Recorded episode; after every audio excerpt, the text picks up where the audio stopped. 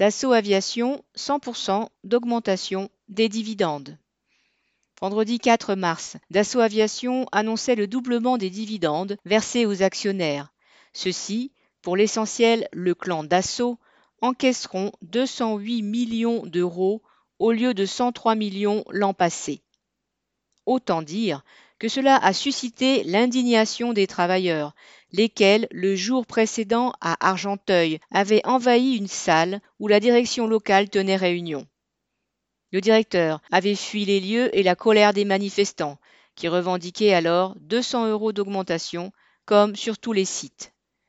Ce doublement des dividendes versés aux actionnaires avait été perçu comme une provocation, et la revendication d'une augmentation de 300 euros, scandée par les grévistes, sonne maintenant comme une réponse à celle-ci.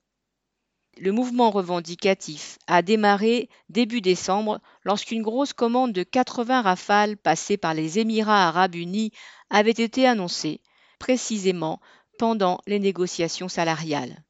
Depuis, d'autres commandes ont suivi, dans le civil avec les Falcons et aussi dans le militaire avec d'autres rafales.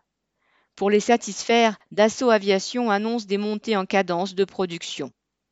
Les travailleurs savent bien que ce ne sont pas les annonces qui produisent les avions, mais ceux qui les fabriquent.